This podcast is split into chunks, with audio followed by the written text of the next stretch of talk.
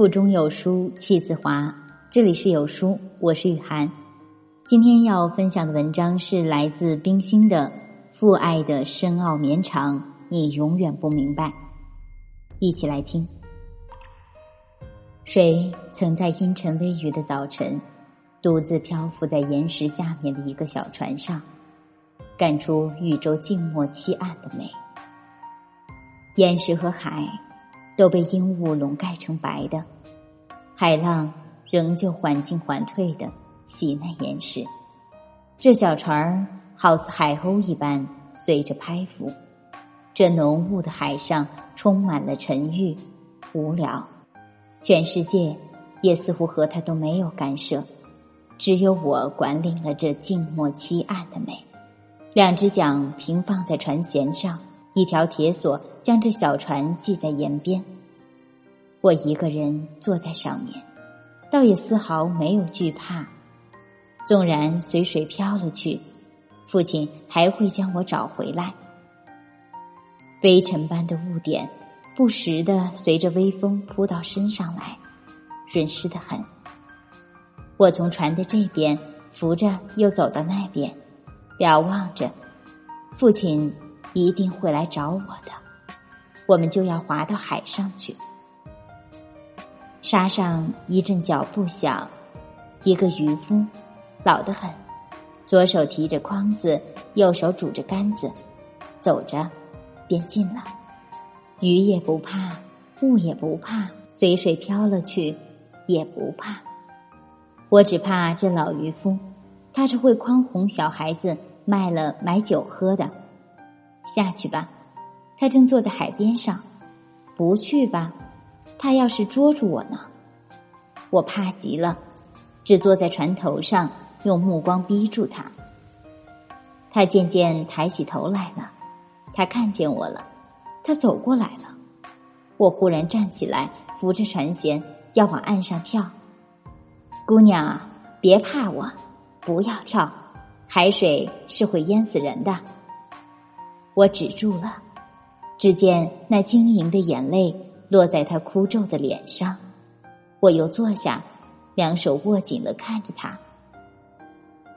我有一个女儿淹死在海里了。我一看见小孩子在船上玩，我心就要……我只看着他，他用袖子擦了擦眼泪，却又不言语。深黑的军服，袖子上几圈的金线。呀，父亲来了！这里除了他，没有别人袖子上的金线还比他多的。果然是父亲来了。你这孩子，阴天还出来做什么？海面上不是玩的去处。我仍旧笑着，跳着，攀着父亲的手。他斥责中含有慈爱的言辞。也和母亲催眠的歌一样的温煦。爹爹，上来坐稳了吧？那老头的女儿是掉在海里淹死了的。父亲一面上了船，一面望了望老头。父亲说：“老头，这海边是没有大鱼的，你何不？”他从沉思里回过头来，看见父亲，连忙站起来，一面说。先生，我知道的，我不愿意再到海面上去了。父亲说：“也是，你太老了，海面上不稳当。”他说：“不是不稳当，我的女儿死在海里了，我不忍再到她死的地方。我已在父亲身畔，我想，假如我掉在海里死了，我父亲。”也要抛弃了他的职务，永远不到海面上来吗？渔人又说：“这小姑娘是先生的。”父亲笑说：“是的，是我的女儿。”渔人嗫嚅着说：“求亲，小孩子不要在海面上玩，有时会有危险的。”我说：“你刚才不是说你的女儿？”父亲。立刻止住我，然而渔人已经听见了，他微微的叹了一声：“是啊，我的女儿死了三十年了，我只恨我当初为何带她到海上来。她死的时候刚八岁，已经是十分的美丽聪明了。我们村里的人都夸我有福气，说龙女降生在我们家里了。我们自己却疑惑着，果然，他只送给我们些眼泪，不是福气，真不是福气。父亲和我都静默着，望着他。他只爱海，整天坐在家门口看海，不时的求我带他到海上来。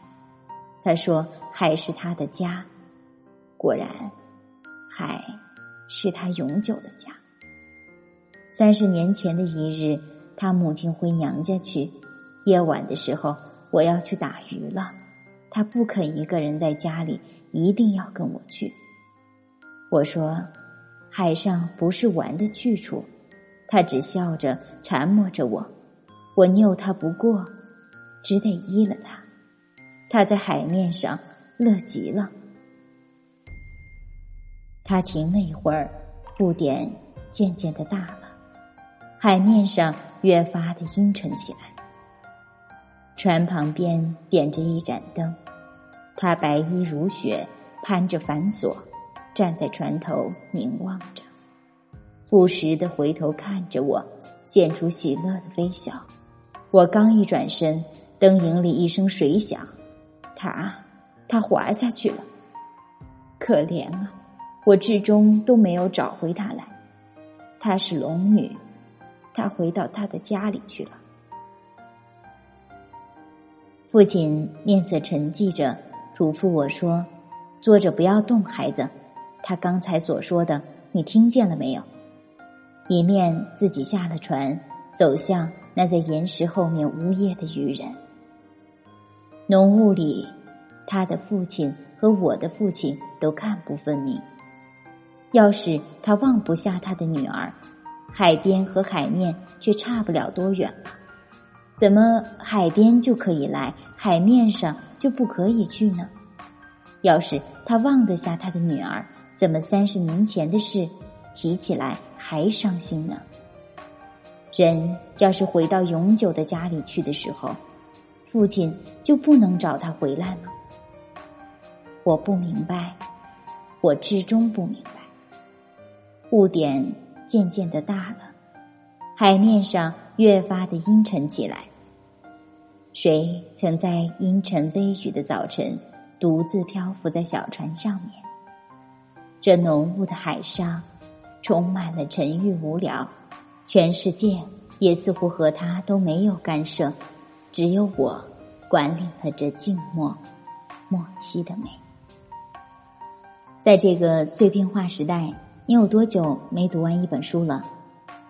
长按扫描文末二维码，在有书公众号菜单免费领取有书独家引进外文畅销书四本，附中文讲解。好了，这就是今天跟大家分享的文章，不知你是否有所感悟呢？欢迎你在留言区抒发自己的感想，我们明天见。